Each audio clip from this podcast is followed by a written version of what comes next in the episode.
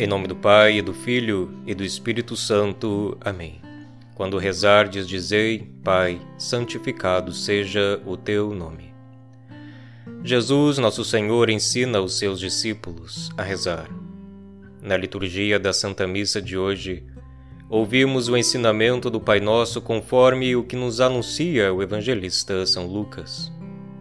O Senhor ensina aos seus discípulos uma oração vocal mas com o fato de iniciá-la com uma invocação a Deus o Pai, o Senhor ensina antes com que espírito devem os discípulos fazer a sua oração.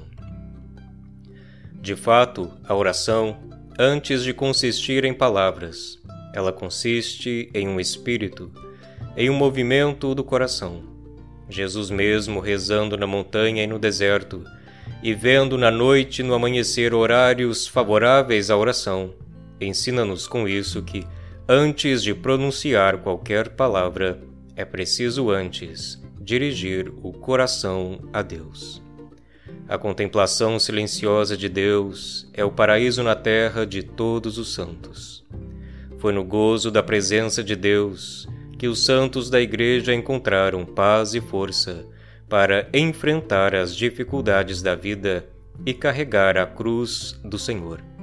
Sem contemplação, sem o silêncio do amor que sabe descansar na presença de Deus, o cristão torna-se um mero cumpridor de tarefas e não um templo do Espírito. Torna-se escravo e não filho de Deus, um mero filantropo e não discípulo do Senhor. Oração, dai-nos, Senhor, a graça de nos silenciar para estar em vossa presença, pois sem vós, Senhor, nada podemos.